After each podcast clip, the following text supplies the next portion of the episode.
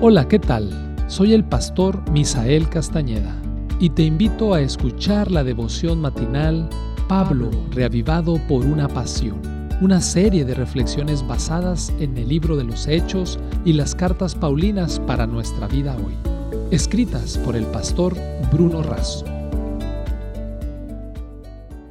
Es un gusto darte la bienvenida el día de hoy a la reflexión matinal Pablo, reavivado por una pasión. El título para el día de hoy, Cantos que curan. El texto lo encontramos en Efesios capítulo 5 versículo 19. Hablando entre vosotros con salmos, con himnos y cánticos espirituales, cantando y alabando al Señor en vuestros corazones. Como cualquier madre, cuando Karen supo que estaba embarazada, hizo todo lo posible para ayudar a su otro hijo, Michael, de tres años, a prepararse para la llegada de la hermanita. Su hijito todos los días le cantaba cerca de la barriga de su mamá. Por eso Michael ya amaba a su hermanita antes de nacer. El embarazo se desarrolló normalmente. Finalmente llegaron las contracciones, pero el trabajo de parto de Karen demoró horas. Su hijita nació, pero con serias dificultades. Con la sirena en el volumen máximo, la ambulancia llevó a la recién nacida a una unidad de terapia intensiva. Los días pasaron y la bebé empeoraba. El médico dijo a los padres, prepárense para lo peor. Hay pocas esperanzas. La alegría y la luz del nacimiento parecían esfumarse frente a la expectativa de tristeza y oscuridad del funeral. Mientras tanto, Michael pedía a sus padres todos los días que lo llevaran a conocer a su hermanita. Quiero cantar, le decía. La segunda semana comenzó y se esperaba que la bebé no sobreviviera hasta el final. Michael continuaba insistiendo en que quería cantar a su hermana pero no se permitía que los niños entraran a la sala de unidad de terapia intensiva. Sin embargo, Karen decidió llevar a Michael al hospital de cualquier manera. Todavía no conocía a su hermana y si no iba ese día, tal vez no la vería viva.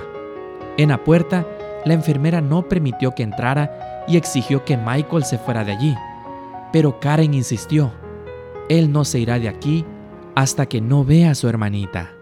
Finalmente ingresó Mientras Michael cantaba, la respiración difícil de la bebé se fue haciendo suave. Continúa, querido, pidió Karen emocionada. La bebé comenzó a relajarse. Canta un poco más, Michael, dijo la mamá. La enfermera comenzó a llorar.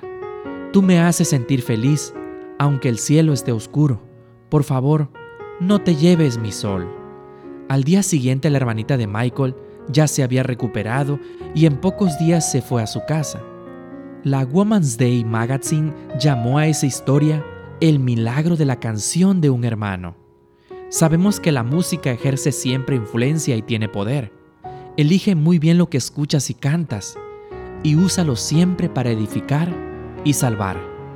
Queridos oyentes, en este mundo secular, tú y yo podemos elegir qué tipo de música podemos escuchar. Sobre todo, una música que edifique, una música que traiga paz, y una música que glorifique a Dios. Esta fue la reflexión del día de hoy. Que Dios te bendiga.